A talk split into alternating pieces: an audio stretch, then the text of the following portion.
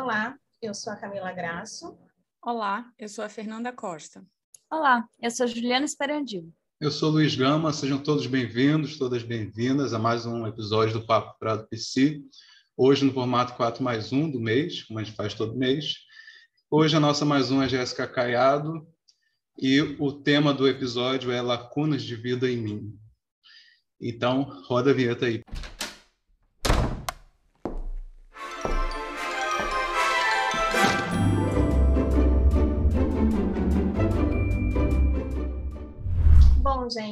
É, como o Luiz disse, nós estamos hoje com a nossa convidada, a nossa mais uma, Jéssica Caiado. A Jéssica é psicanalista, é membro do, do Fórum do Campo Lacaniano de Brasília. Seja bem-vinda, vamos bater muito papo furado hoje. Obrigada, gente. É um prazer estar aqui com vocês, aceitar esse convite de pessoas tão queridas que eu já acompanho há um tempo, né, individualmente e desde que o Papo Furado começou. E estou muito feliz de estar aqui. Então, o tema de hoje é o nome do livro da Jéssica, que é um livro muito bonito, que inclusive já foi sorteado aqui no Papo Furado, né? Então, já já tem um tempo que a gente vem falando desse livro. Talvez a gente poderia começar esse papo com a Jéssica falando um pouco dessa, dessa construção, né? Dessa escrita. É, esse livro, estou com ele aqui também. Já marquei um poema aqui, daqui a pouco eu quero ler para vocês. É, na verdade, foram escritos desde 2017 a 2019 é, na verdade, tem escritos antes de 2017, depois de 2019, mas eu reuni nesse intervalo e reuni num documento de Word mesmo e comecei a escrever.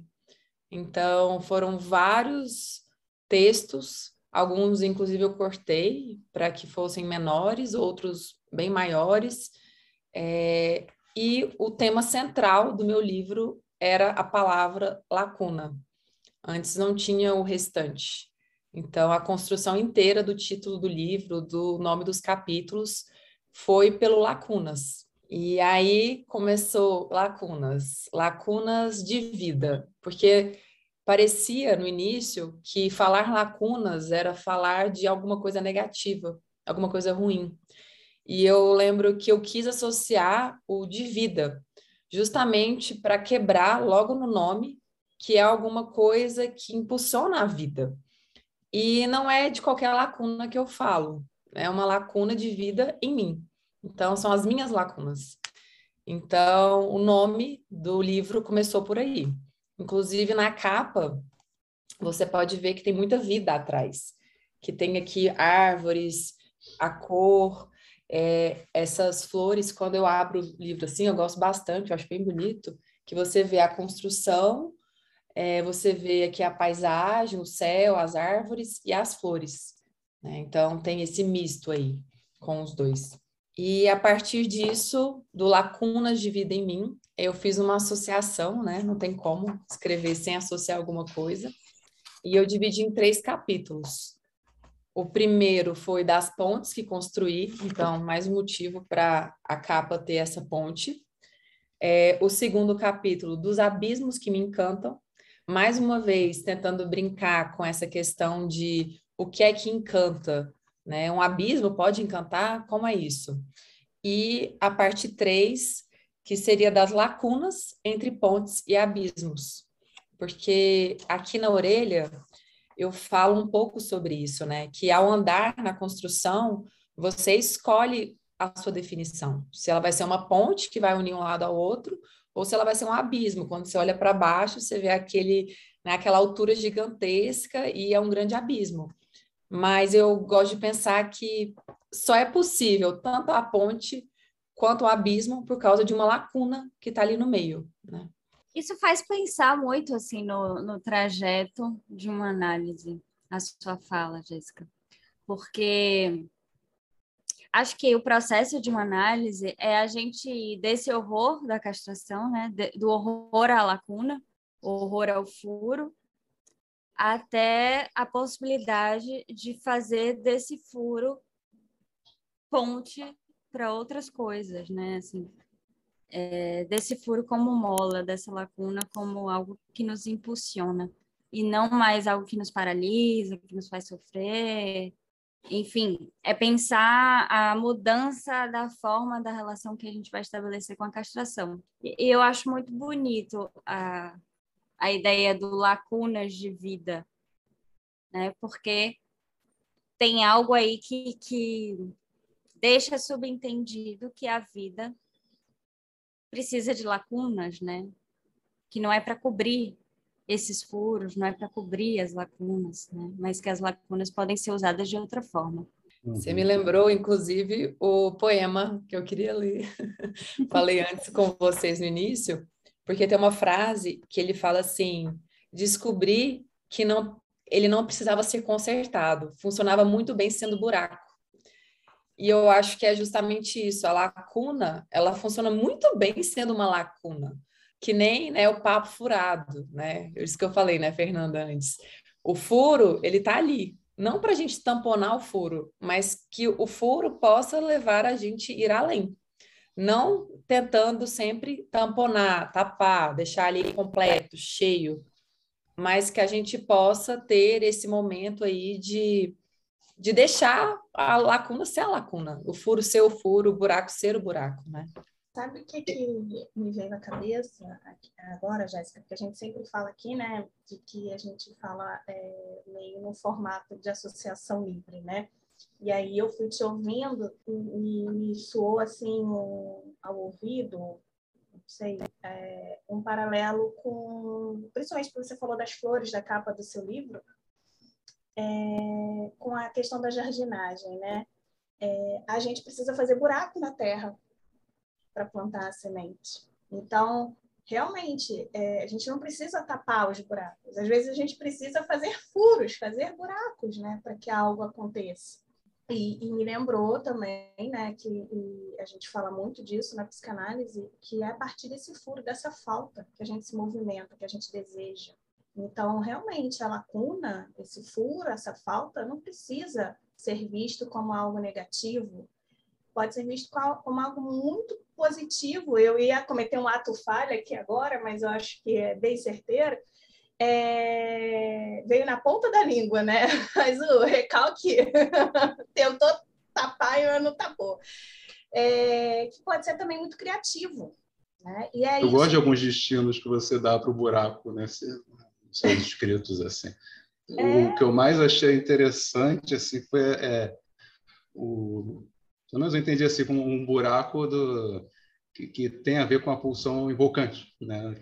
Se trata bastante de objetos aqui durante isso hoje, né? É, esse esse buraco daqui da, da, da, boca, né? Você de uma melodia, um buraco que produz um som, um som que pode ser agradável, né? É, é, é, é um, tem muito de, de, uma solidão também, de um, né, de um, tem muita angústia, eu diria assim, algumas, alguns escritos, né? Mas assim é, é uma angústia de perceber que, que é possível dar outra outra roupagem para a solidão, né? Você, eu acho que, que quem lê poemas de amor, né, tal, fica com procurando a idealização, né? Fica procurando o, justamente onde não, onde não é possível haver um abismo, né? que é quando é justamente o contrário, né? que o abismo produz muito, muito amor. Né?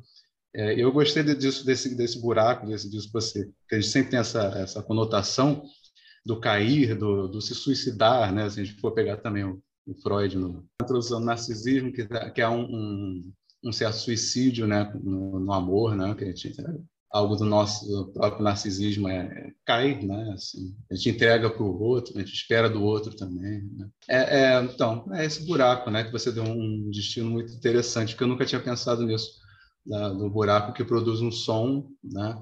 E a gente veio desse som, né? Que a gente se apaixona que é o som do grande outro, né? Quando ele toma o status de grande outro, inclusive, é pelo som, por essa cadência rítmica que, que, que contorna a gente enquanto corpo, enquanto sujeito, né?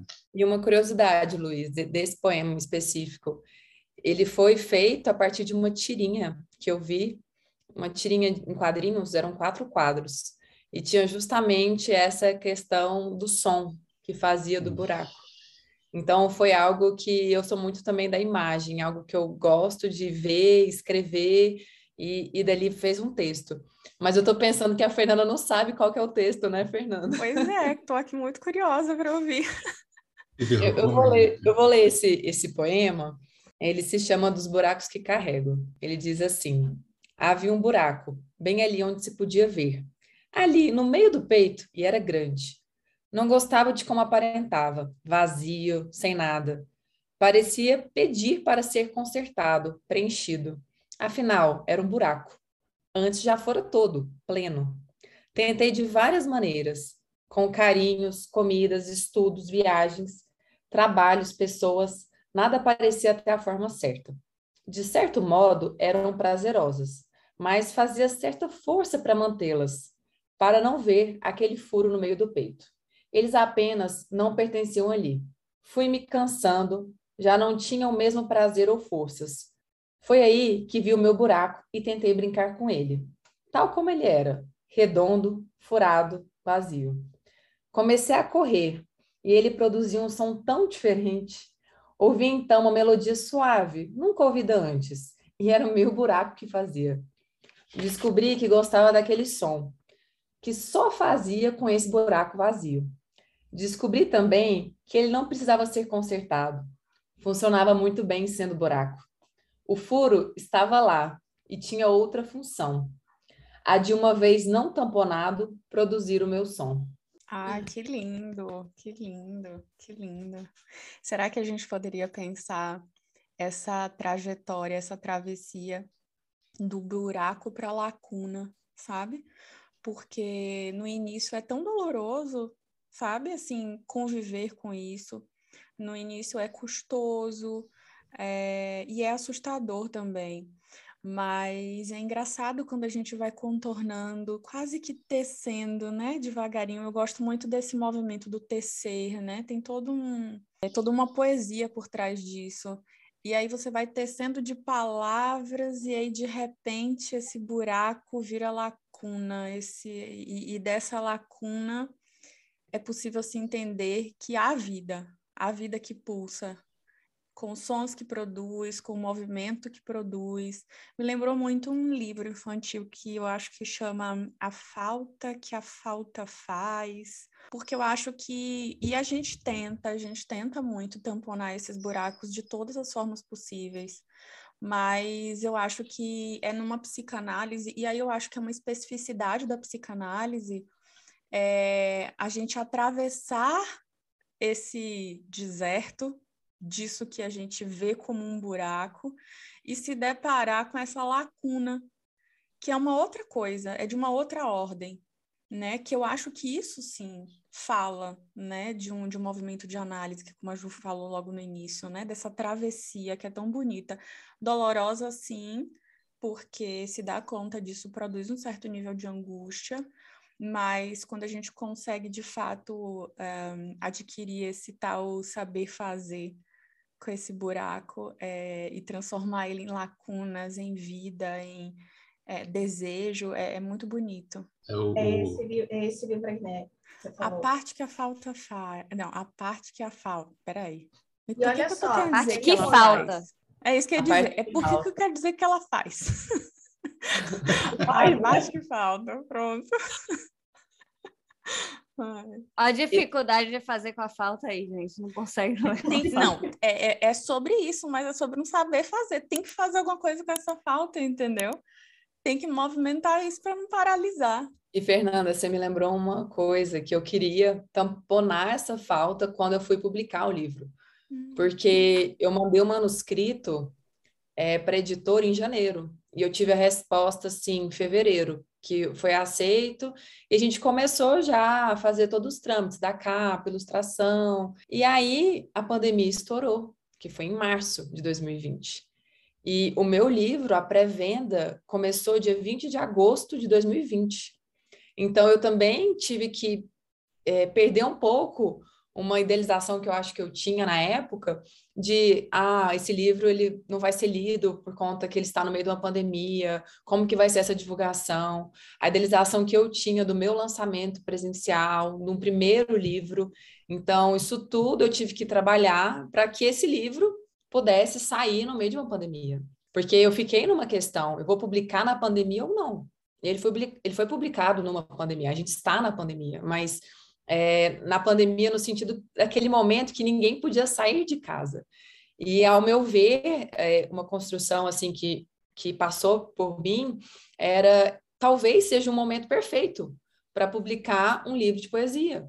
Um momento que as pessoas também estão precisando desse, desse colo, desse afeto, desse momento, de uma experiência própria com a palavra, né? Porque eu também acho que tem isso. Todo mundo que lê o livro vai me dizer de uma coisa, e hoje às vezes eu leio e falo assim, nossa, que, que diferente, né? É, que diferente que essa pessoa viu isso, que diferente o texto que eu escrevi depois aí de tantos, né, dois anos aí quase publicado o livro. Então, eu vejo também o quanto naquele momento foi importante publicar um livro no meio de uma pandemia. É, nesse, Quando o abismo estava com, com uma outra conotação, né? A pandemia deu uma conotação para o abismo né, bem diferente, né? O seu, seu, seu é. livro veio o reverso disso, né?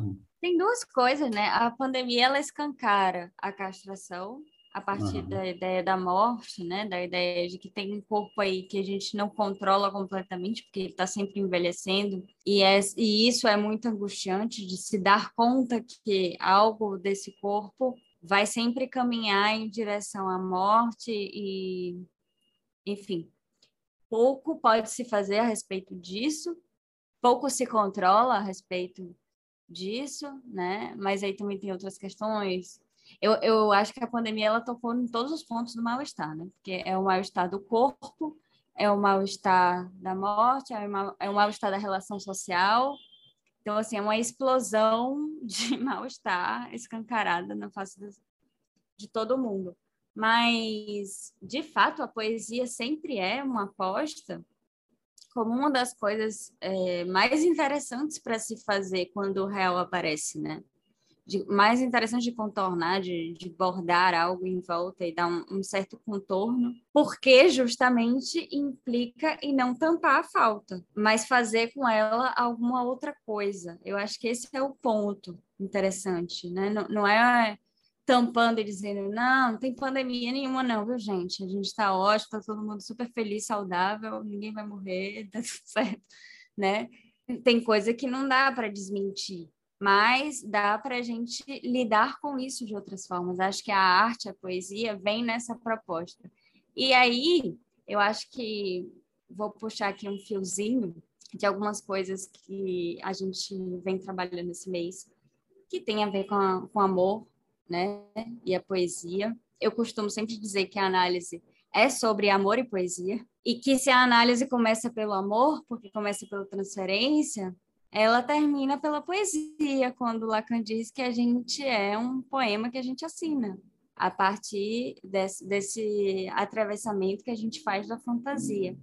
E isso é precioso porque eu acho que isso coloca a análise lacaniana num ponto muito particular, muito especial mesmo, de travessia, porque é uma proposta de você lidar com a falta de uma forma muito diferente, que vai implicar justamente em um novo amor, que Lacan chega a falar do amor mais digno, que não é, a meu ver, se a gente pudesse resumir assim bruscamente o que seria esse amor mais digno, é uma forma de lidar com a falta sem negá-la, né?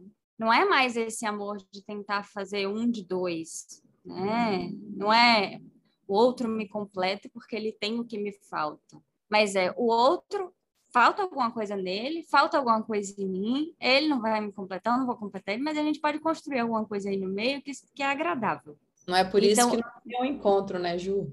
Pelo contrário, isso é que é o encontro, né? Porque não é um amor pronto. Do tipo, você vai ali, compra, tem uma, a tampa da panela tá em qualquer lugar, é só você achar e botar ali, tampar a panela e tá tudo certo. É uma construção. O amor, desculpem os idealistas, Mas o amor, ele requer um pouco de trabalho, né?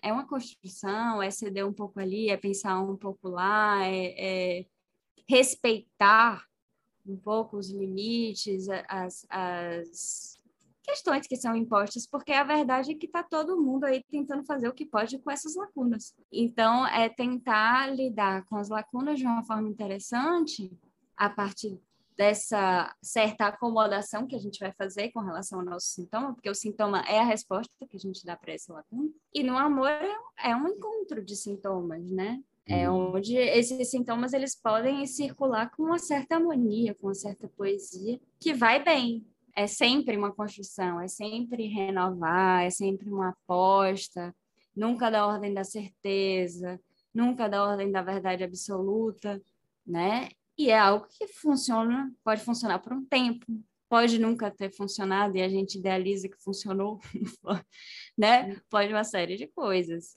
Mas é muito, eu acho muito importante pensar que uma análise implica nessa mudança subjetiva da nossa relação com a falta e na relação direta que isso tem da forma como a gente vai lidar com o amor, com o desejo né?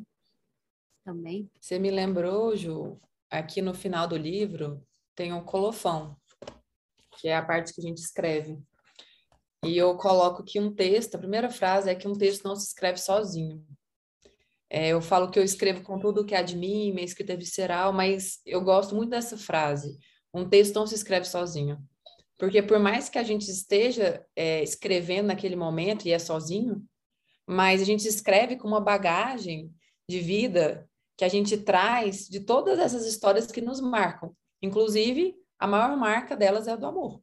Né? A gente começa a se relacionar, inclusive, pela a gente como é que a gente começa a amar, né? A gente aprendeu a amar com as pessoas que cuidaram da gente, com as pessoas que maternaram a gente, com as pessoas que fizeram essas funções, né, paterna e materna ali naquele momento. Então é a partir disso que a gente vai é, se inscrevendo de várias formas e escrevendo, né?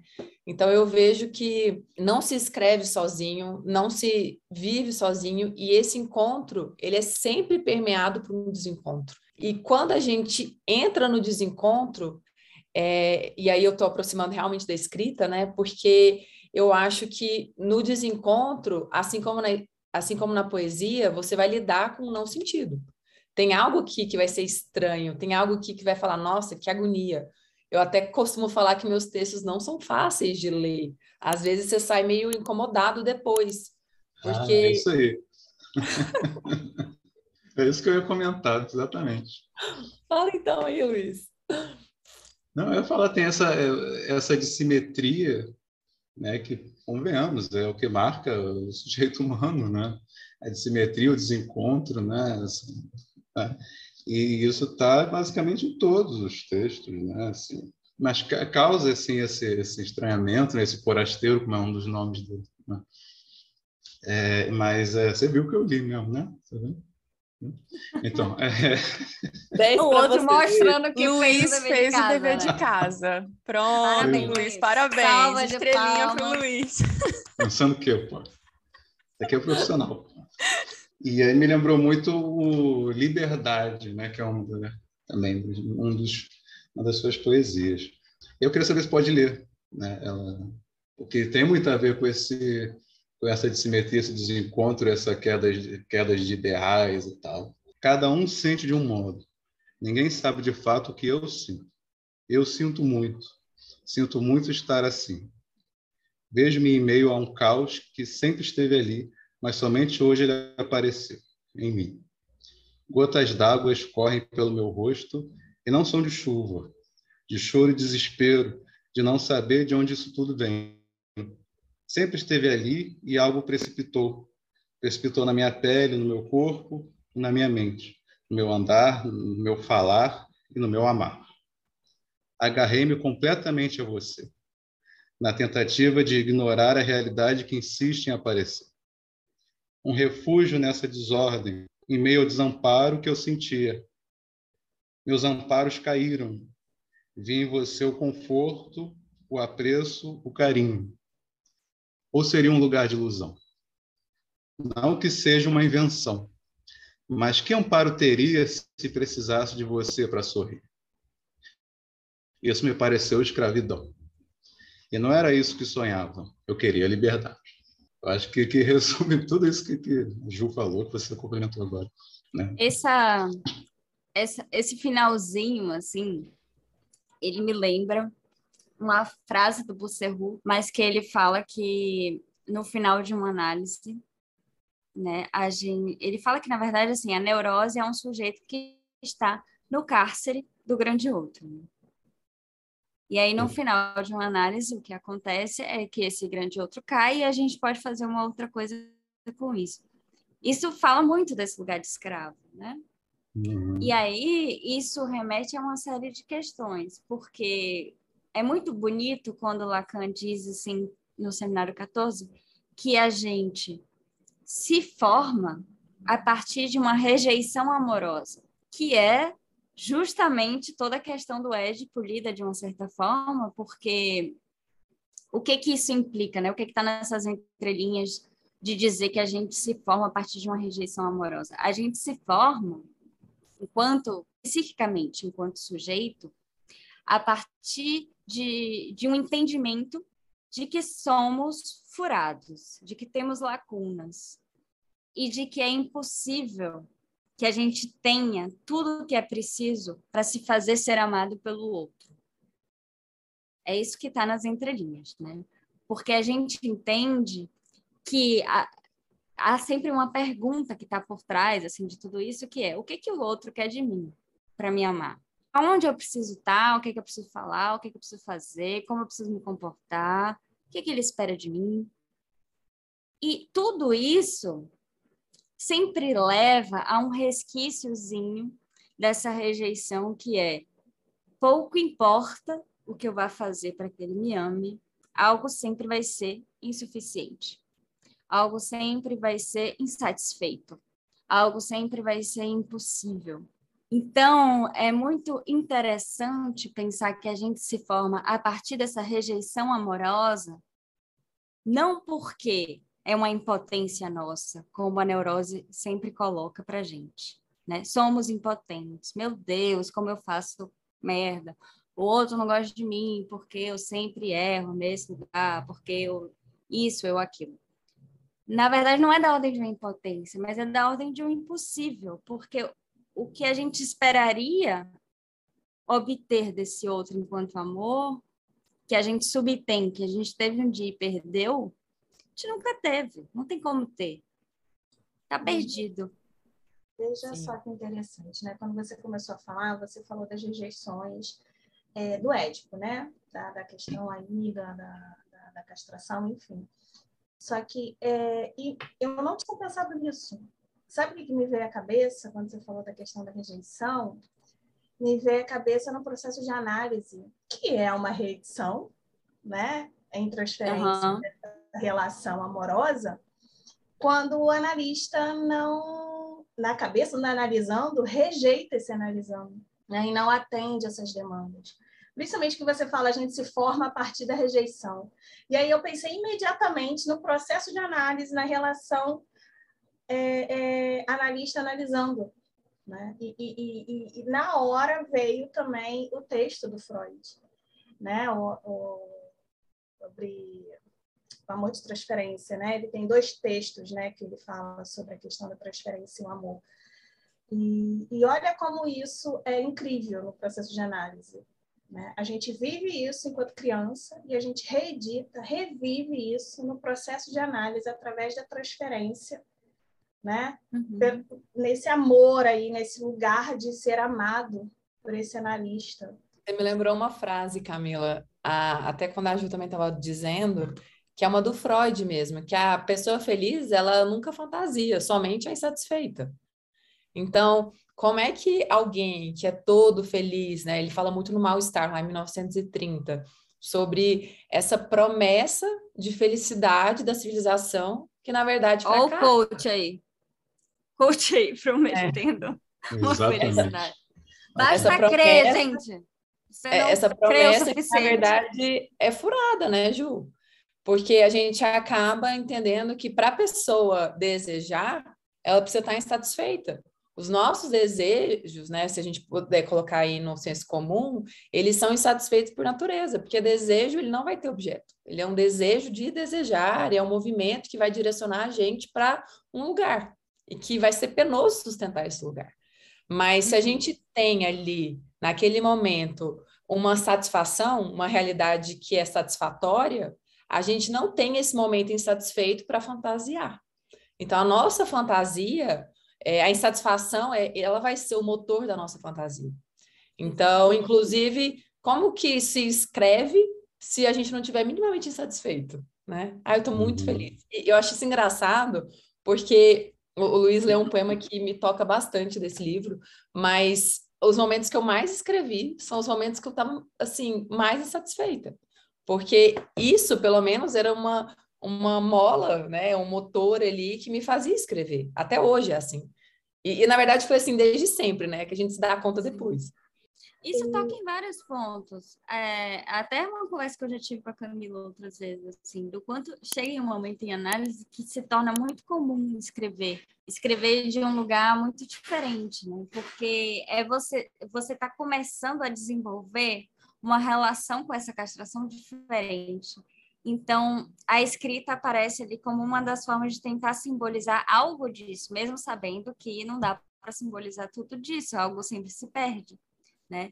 Mas eu acho que a análise é justamente isso, é uma é um processo de você caber melhor na sua falta e de você usar dessa falta como mola, não mais como algo que te paralisa, que te choca, que te faz sentir mal, que te coloca para baixo, mas como algo que funciona enquanto mola para te jogar, para continuar desejando e, e, caminhando em direção àquilo que te convém. Então, é um processo assim ético, né, na ética do desejo, que é muito interessante, porque de fato, toda vez que a gente tenta tapar e a falta volta, porque sempre volta, porque é impossível, a gente não tem como tapar ela, a gente se sente insatisfeito cada vez pior, né? Assim, quanto mais mal a gente lida com isso, mais essa sensação de ver o furo voltar incomoda. E, hum. e, e, isso tem efeitos muito devastadores, inclusive, e, e agressivos, e enfim, tantas outras vertentes aí que a gente pode desenvolver, como já fizemos algumas vezes aqui. Mas eu acho que a coisa da fantasia toca um ponto importantíssimo, porque a gente fala que no final de uma análise a fantasia é atravessada, né? E o que que isso implica? Porque é uma leitura assim muito no detalhe, porque não significa. E, é muito bom a gente falar que é atravessada e não dissolvida, porque tem muita gente que uhum. fala que a fantasia, no fim de análise, ela se dissolve, né? Ela não está mais ali. Só... Não é mágica, não, gente. Não é mágica. Exato. Ela permanece é junto é com a gente. Não. Mas eu acho que tem uma questão de que a gente fica mais advertido. Tem uma relação com ela que muda. Assim, gozar dela da forma que se gozava não faz mais sentido. Uhum. Né? Não, não, não, não, não tem mais por que gozar desse lugar. Porque, na verdade, precisamos dizer que a fantasia ela tem sempre o um fundo masoquista. Então, gozar da fantasia, que é algo neuroticamente comum, quando a gente entra numa análise, a gente está nesse ponto aí, é gozar de um certo masoquismo com nós mesmos. Então, atravessar isso é poder lidar com essa falta de uma outra forma, que implica justamente não ver mais isso como impotência, porque veja que o masoquismo e a impotência têm aí uma certa relação porque é você, o que acontece, né? Esse amor pela fantasia é um amor que está o tempo inteiro desafiando a castração, sabendo que é impossível ela não existir. Então você está o tempo inteiro batendo com algo que está dizendo: olha como você não consegue. Não vai conseguir, você não faz nada direito. Porque o que está é. se demandando não tem como obter. Né? A demanda, que é sempre de amor, como disse Lacan, ela precisa ser insatisfeita, porque não existe esse amor universal, totalitário. É, tudo vai ser um signo de uma rejeição amorosa, né? Sempre Sim. algo vai apontar para isso. Ai, olhou para o lado. Ai, nossa, me falou aquilo porque não me ama. Ai, porque. Inclusive né? na escrita, né, Ju? Porque assim, uhum. se a gente está escrevendo, imaginando o texto no final que tem que ficar assim ou assado, você não escreve. Se Eu você sempre não... falo que a, me a melhor coisa para querer fazer um negócio perfeito é não fazer mesmo. Realmente. Eu falo isso muito os pacientes obsessivos, né? Porque é uma técnica obsessiva maravilhosa. A postergação, né? Eu quero fazer um negócio perfeito, então eu fico postergando, porque eu sei que se eu fizer não vai ser perfeito. Assim é na e ideia delirante do obsessivo de amor também. Né? Não é? Também. Tem, tem obsessivos é, que fazem essa... mulheres Frankenstein na análise. Eu quero uma mulher que tenha uma cabeça assim, um ombro assado, uma perna tal, com uma cor tal, com uma inteligência tamanha, não próxima da minha, que não pode ser igual a mim, mas claro é, que, que, chegue próximo e tal. Olha isso, né? E mesmo chegando, Luiz, a mulher é para ser rejeitado mesmo. Pode ter certeza que ele não vai querer, que a gente não quer o que a gente deseja ali, né? Aquela aquela coisa Isso, muito esse é o ponto. É o, o, ideal. O ideal assusta, a gente quer correr dele. Isso, a gente quer é. correr desse ideal, a gente não quer ele perto.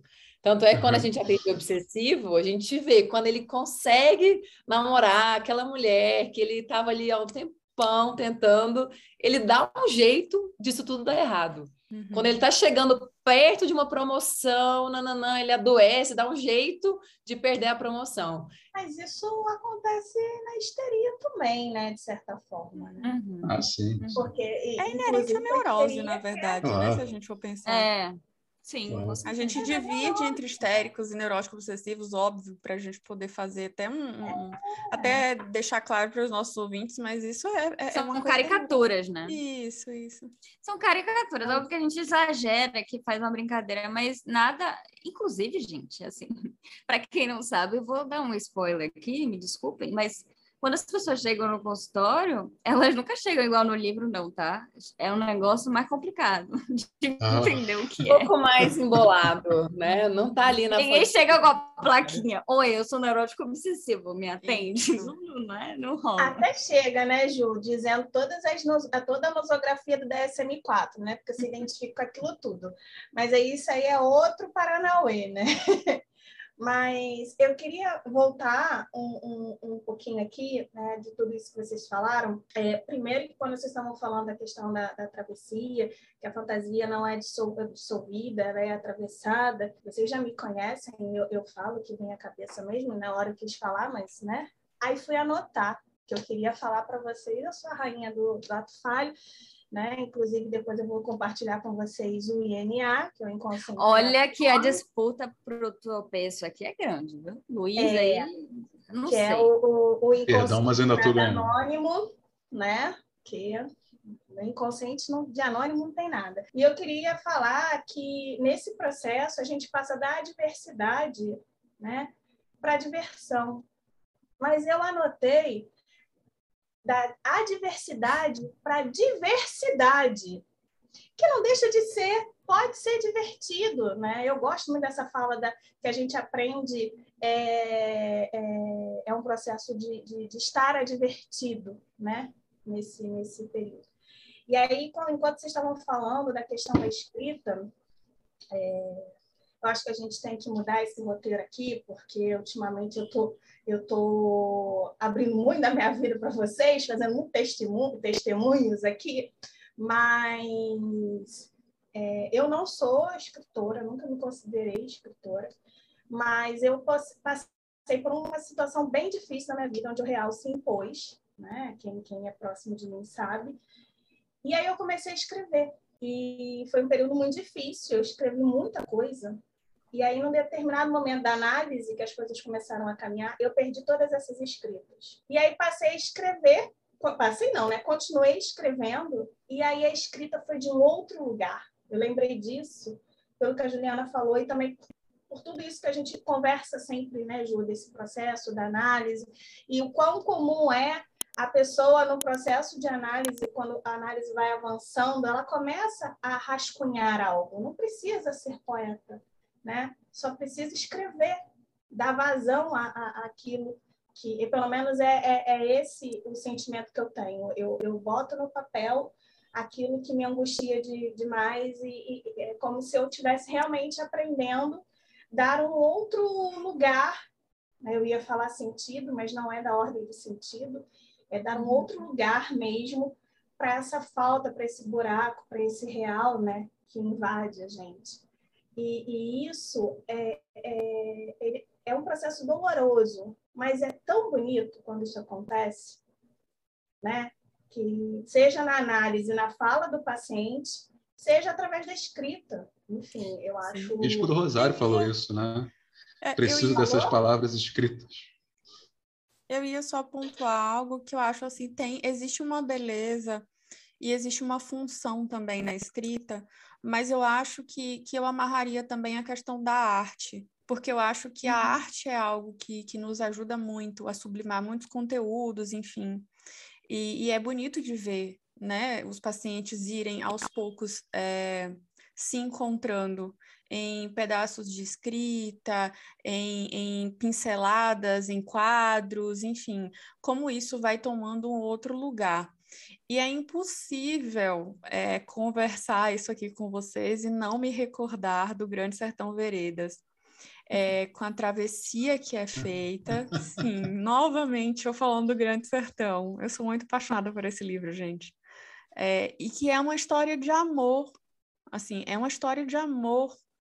E é uma história de uma delicadeza, de uma travessia mesmo, até se deparar com aquilo que, que sempre foi muito difícil de, de, de ver, né? Então, assim, como é bonito isso novamente, né? É, e aí volto para o título do seu texto. A gente poder descobrir pedaços de vida, mesmo uhum. nesses lugares onde a priori a gente encara e traz tanta angústia. Como é interessante a gente poder apostar, não saber fazer com a angústia, né? Isso que a Ju, tra isso que a Ju traz, né? De, de, do amor ao poema, né? Dessa assinatura ao final de uma análise, eu acho que, que traz muito disso, sabe? E, e é, é, sempre me volta essa coisa da travessia, né?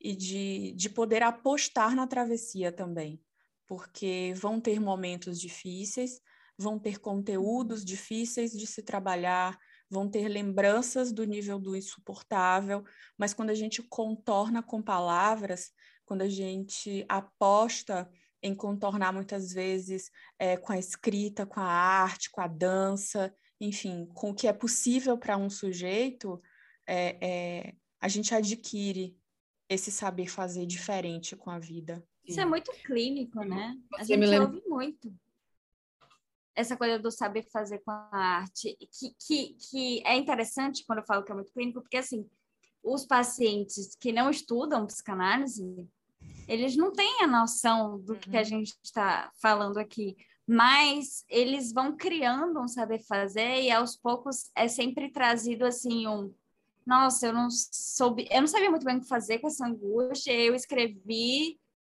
e aí apareceram umas outras coisas, e aí eu dancei, e aí eu senti umas outras coisas, e, né? Uhum. Então aí vai dando um certo contorno e vai podendo se trabalhar alguma coisa ali. E a coisa da angústia eu acho que é muito importante, porque assim, é fato que a psicanálise, quando a gente fala assim que existe uma certa angústia por trás de um trabalho analítico, eu acho que é preciso a gente abrir um grande parênteses aqui para falar sobre isso, porque não é que isso implique que a gente quer angustiar pacientes, pelo amor de Deus, não se trata disso. Mas é, é preciso entender que essa tentativa de apaziguar a angústia pelo sentido e pelo dizer assim, não é nada não, isso não, era, não é importante, você precisa superar isso de qualquer jeito, né? Isso, isso não funciona.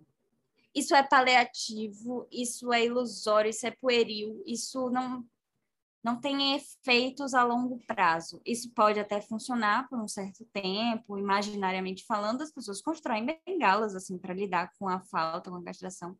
E, e, assim, se funciona, que ótimo, né? É, o, o, nosso papel também não é destruir as bengalas das funciona, pessoas. Não tem fazer análise. Né? Se funciona, é. não tem sofrimento que vai levar esse sujeito é procurando análise, porque só faz análise Exatamente. aquele sujeito que sofre e, e que se sofre uhum. e que de certa forma quer endereçar esse sofrimento a um outro. Porque senão também Sim. não tem análise, né? Exatamente. É, às vezes o outro não é um analista.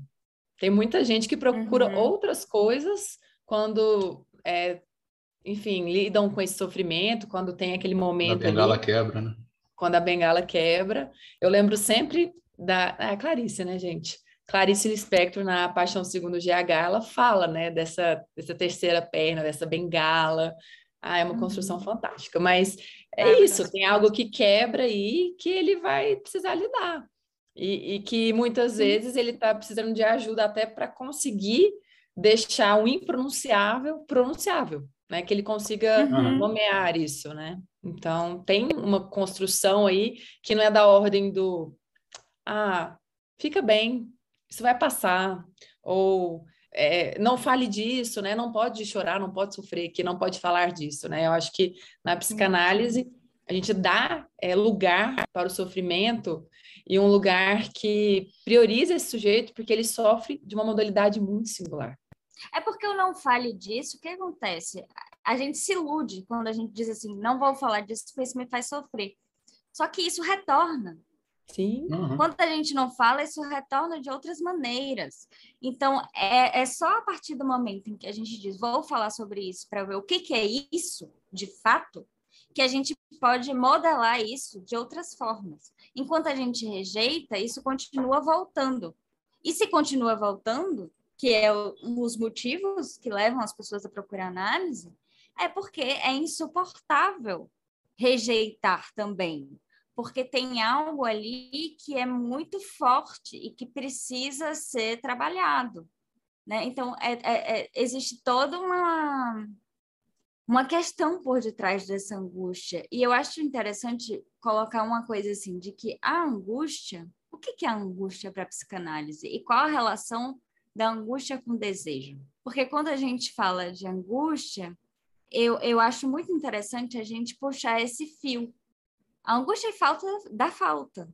E o desejo é falta. Então, assim, algo de uma angústia existe durante um certo tempo de análise, porque é impossível tamponar essa falta. Não é porque eu sou cruel e não quero tamponar sua falta, é porque eu não posso, é porque você não pode.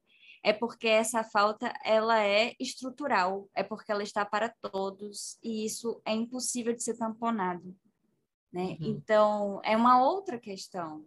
Quando a gente diz assim, não fique mal, é, vai passar e tal, tudo bem, é uma tentativa, né, de, de ajudar aquela pessoa, mas também é um, um invalidar aquele sofrimento de certo modo, porque assim, se a pessoa está sofrendo daquele jeito, não, não vai ficar tudo bem, não tá tudo bem.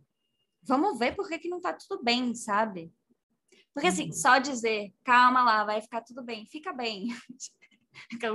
Fica, eu não sei muito bem o que fazer com isso, então fica bem. Porque vai que se eu mexer mais nisso aí, me angustia também, né?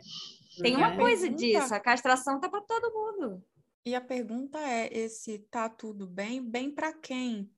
Né? Porque um sujeito tá ali sintomatizando, sofrendo, e tá tudo bem, vai ficar bem. E aí a gente já pensa assim, né? Bem para quem? Bem para a pessoa que está falando que vai ficar bem, pelo ideal dela do que é estar bem, que não quer receber demandas. Uhum, isso, sabe? É, né? Até porque tem mas, aquela mas... história, né, Fernanda, do querer bem. Hum. Eu quero o seu bem, eu quero isso. que você, né, é, fique bem. E aí eu, na minha, no meu lugar de sujeito, eu vou te falar o que eu acho que você deveria fazer para você também ficar bem.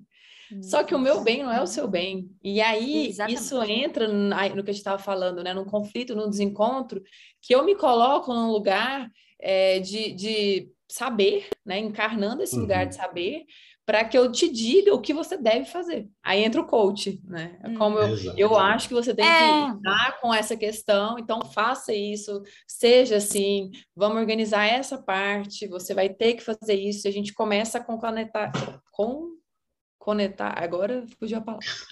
A gente começa a juntar várias coisas para que é, isso dê o resultado que a gente quer, porque talvez esse, seja, esse resultado seja o bem, né? E Nossa, veja, que você... assim, que isso não é isso não é da ordem do, do, do cruel. Quando, eu, quando as pessoas dizem, né, fica bem e tal, faz isso que vai te fazer bem, é, é, é um amor do tipo assim, tô tentando te cuidar a partir do que funciona para mim. Ao mesmo tempo, isso é calar a possibilidade do outro de pensar o que, que pode ou não funcionar para ele. Porque se você é, é, você impor um universal do funciona, né? Uhum. É o livro da autoajuda aí, né? Se funciona para todo mundo, então vamos vender um livro que diz passo a passo o que tem que fazer, a gente segue feliz da vida, nem, ninguém mais tem problema na vida. Não é assim, gente. Cada um tem um ponto que pesa mais, tem um negócio que dói mais, tem uma forma de fazer que é mais complicada, tem uma coisa que funciona, uma coisa que não funciona.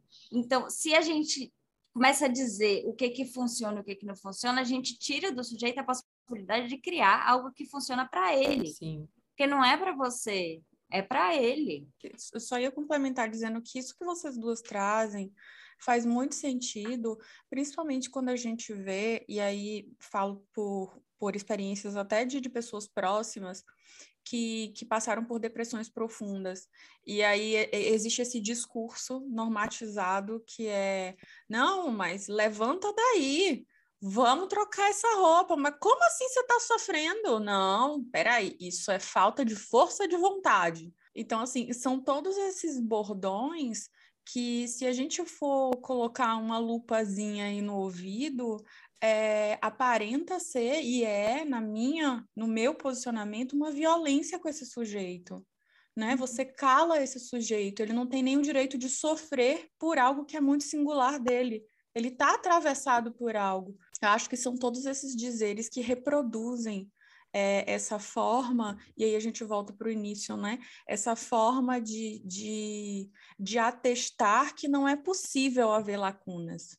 A gente precisa tamponar tudo isso. Por que, que a gente precisa calar, acabar com as lacunas? Porque isso aponta que eu também tenho lacunas. Quando eu vejo a lacuna do outro, eu me dou conta de que eu também tenho. Uhum. E se eu deixo a lacuna do outro aparecer, meu Deus do céu, a minha vai aparecer, que horror. Não é possível. Precisamos calar isso quanto antes. Para com isso, né? Mas eu acho que quando o Nanda fala assim da coisa da violência, eu acho que é interessante a gente questionar assim. Você já se deu conta que mesmo tentando ajudar com esse discurso do calma, vai ficar tudo bem. Ah, está sofrendo por isso? Isso? Ah, não, isso é ridículo isso. Vamos, levanta a cama, vamos embora, né? o quanto isso diminui aquele sujeito que sim, ele está sofrendo por isso. E você dizer, nossa, você está sofrendo por isso, não vai tirar ele do sofrimento, só vai fazer ele se sentir mais mal por estar sofrendo por isso. Então, é, é questionar o que está sendo dito para ajudar, porque não ajuda, isso afunda. Porque cada vez mais que você repete para uma pessoa assim, mas ainda é isso? Ah, não, mas aí vamos passar para outra coisa, vamos embora. Não, não. A pessoa se sente cada vez pior, porque ela não é que ela tá assim porque ela tá afim, não, gente.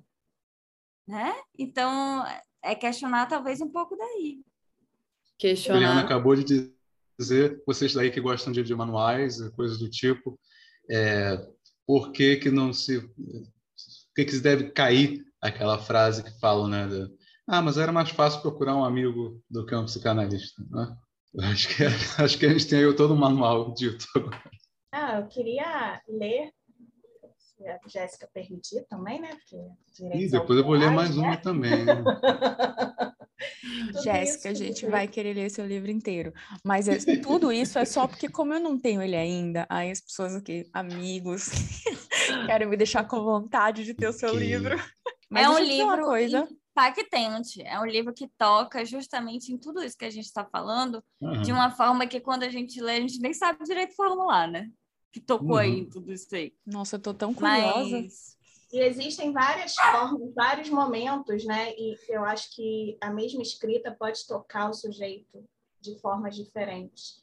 Esse era um, era um dos que eu disse que eu queria ler, que muito me tocou, mas me tocou por um motivo, e agora, vocês falando tudo isso, eu já pensei nele é, como um exemplo do que vocês estão dizendo aí. As feridas que nunca fecham. Aperto, dor e lágrima. Sensações à flor da pele e tudo que eu quero é gritar. Não quero que a parte apareça. Não quero que essa parte apareça. Sempre pôde ficar escondida. Eu não conseguia, não importava o que fizesse. Minha ferida estava aberta e sentia que a cutucavam. Cavaram mais fundo. Eu estava exposta ao que sempre quis ocultar. Usei por tanto tempo aquela manta de ferro, que de ferro não havia nada. Dei-me conta que não era capaz de tudo, uma verdade óbvia, contudo dolorosa. Tinha a sensação tão verdadeira de opiniões soberanas, a sensação de que eu sabia era fascinante. De erro em erro, o mundo foi se abrindo, fui descobrindo infinitas possibilidades, inclusive a de se equivocar, de se fazer de novo e de um jeito diferente, um jeito próprio. Eu precisava me permitir errar. Eu precisava me permitir. Eu me precisava. Nossa, Camila, sabe o que, que você me lembrou? Uma curiosidade. Foi o primeiro texto que eu escrevi para esse livro. Foi o primeiro. A hora que você foi lendo, eu falei, era ele mesmo. Era o primeiro, assim. É, foi o que me deu o start. Falei assim, eu vou continuar escrevendo. Eu tenho que voltar a, a escrever, assim. Até num momento de análise, né? Não tem como a gente né, falar de psicanálise, falar de escrita e não falar de análise, né? Da análise pessoal. Então, num momento meu de análise que eu falei, eu preciso dar, dar contorno a isso, né? Dar palavra para isso. Então, para mim foi, eu foi o primeiro. E eu acho que é isso, quando o sujeito está nesse sofrimento, né, ele está precisando dele. Não adianta a gente tentar tirar ele desse lugar, porque talvez vai cavar mais fundo o buraco, né? Então, escuta, escuta o que ele tem a te dizer, escuta o sofrimento dele, né? Às vezes é, é, é, é a melhor e única coisa que se pode fazer. Eu ia dizer, descobre essa sinfonia que só esse buraco que você tem pode tocar. E é uma hum. sinfonia linda, muito provavelmente, porque você, porque é só sua, né? Assim, a beleza está exatamente aí, de ser só sua. Pois é, quando temos uma convidada boa, com bom conteúdo, é, é fica difícil desapegar, né? E é por isso que isso é o gancho para essa última coisa que eu quero ler aqui, entendeu? para encerrar o papo de hoje, que chama. É para deixar todo mundo angustiado, tá? A gente vai perder alguns ouvintes, mas é assim mesmo, tá? É... Nada, a gente vai acabando ganhar. comigo, Luiz, tá acabando comigo. Menina, ninguém vai querer comprar vez, um livro mais, vai falar toda assim. Toda vez ele livro... fala que a gente angustia pessoas, isso aí é outra coisa. A gente angustia pessoas. É o jargão, tá bom. E chama é, aquelas três palavras. Tantos clichês para o amor. Aquela frase com três palavras. Com o tempo certo e sentimento sincero. Por vezes ela se parece tão entalada como algo que engasga e precisa sair. Talvez esse seja o mais difícil, sair. Deixar para trás diversos gostos que até um certo momento desciam tão bem e agora não funcionam mais. Muita coragem é preciso para se dizer uma outra palavra. Adeus. Adeus. Tchau, gente. Até o próximo papo. Então, acho que mais uma vez, Jéssica, a gente quer te agradecer pela participação aqui. Continuo aqui muito ansiosa para poder ler o seu livro. Se as pessoas quiserem comprar o teu livro, fala um pouquinho de como é que a gente pode encontrar, com quem a gente entra em contato, enfim. Bom, gente, é, primeiro eu queria agradecer esse convite, desse papo furado. Acho que é sempre um prazer a gente ter é, um papo com tantas pessoas e que isso não tenha aí um roteiro, um script, porque isso faz a gente conseguir transmitir algo, não estar tá aqui, por exemplo, no lugar de ensinar. É, mas eu queria dizer antes de falar do livro que é importante que a gente tenha essa presença, né? Falando aí do adeus, Luiz, é, tem essa presença, mas a gente lembre que toda presença, por exemplo, de uma palavra ela é marcada pela ausência dela também, de outra, né? Então, que a gente possa dar sentido e, ao mesmo tempo, esvaziar esse sentido com outras e novas significações, né? Então, é isso que eu espero também de quem lê o meu livro, né? Que tem o meu sentido ali, mas que ele abra para outros também, né? Nessa experiência da leitura. Então, é, quem ficou curioso aí, se o Luiz não acabou o filme do meu livro aqui. Jamais. É, ele, ele se chama Lacunas de Vida em Mim. Ele está disponível no site da editora Patois, na Amazon também e no site da Americanas. Então, nesses três veículos é, de comunicação. E também eu tenho alguns exemplares comigo que eu deixo para mandar com dedicatória. Né? Então, gente, quem quiser adquirir o livro com dedicatória, é só me procurar no Instagram. O meu Instagram é jessica.caiado. Vocês podem me encontrar lá, alguns assuntos também, é, não só de poesia, mas de psicanálise, algumas intersecções aí que eu sempre gosto de fazer. Eu tenho, tá? Assim, só não queria falar nada não, mas está aqui. Ó. Eu também tenho. Um dedicatória. Aqui. Ah, vai entrar na coisa do T, eu também vou mostrar a minha. Só quero dizer o seguinte, eu assumo que não tenho, mas assumo que quero ter. Maravilhoso. Eu assumo que eu não tenho. O que, que Vou a gente tá mandar falando? para aí, Fernanda, um. Pode deixar. Eu só preciso fazer só mais uma colocação que me veio agora no que a Jéssica falou. É, né, para deixar as pessoas um pouco menos angustiadas, já que o Luiz joga todo mundo na angústia. Sim, somos furados, estamos aqui batendo papo furado. Há, há lacunas na vida, né? há lacunas em cada um de nós. Não há como tampar esse furo, mas tem como fazer laços, que é isso que a gente está fazendo aqui. Olha que o papo tem feito bons laços. Preciso dizer Olha. que os convidados que a gente tem tido me deixam assim cada vez mais com vontade de continuar batendo papo por aqui, porque a gente aprende muito. O livro da Jéssica é um livro que toca, assim, que mexe. Não é um livro que você lê e esquece dele, porque ele bate ali e, e revira coisas, né? Então, não é um livro agressivo, não, tá, gente? É outro, bate no lugar. Bate no furo, né? No Mas fundo. é, é uma experiência, assim, ler a, a sua poesia. E, e acho que a poesia é sempre uma experiência, né? Então, Uhum. talvez a gente possa pensar por aí. Eu fico muito feliz de ter recebido a Jéssica aqui hoje. O livro dela é maravilhoso. A Jéssica é uma pessoa que tem uma transmissão da psicanálise também muito importante e muito interessante. E que bom que estamos fazendo laços assim com pessoas que têm agregado tanto e, e feito a gente pensar em tanta coisa importante aqui no papo. Obrigada por ter aceitado o nosso convite. E espero que a gente continue batendo papo aí. A gente já tem um cartel, a gente vai arrumar outros cartéis, porque a gente Com gosta disso. certeza. A gente faça dos furos muitos laços, né, Camila? A gente tem feito o furo cartel também. Tem mesmo, eu quero dizer. Mas vamos mudar de assunto? Bom, se você gostou do papo de hoje, deixa aqui mensagem para gente, mensagem para Jéssica, curte aí o nosso vídeo, acompanhe a gente nas nossas redes, né, no Twitter no Instagram. É, toda quinta-feira estamos, estamos lá no Spotify e, e aqui no YouTube, tá? Para bater muito papo furado com vocês, aguardando sempre o retorno, né? De vocês, para vocês dizerem que vocês querem ouvir por aqui.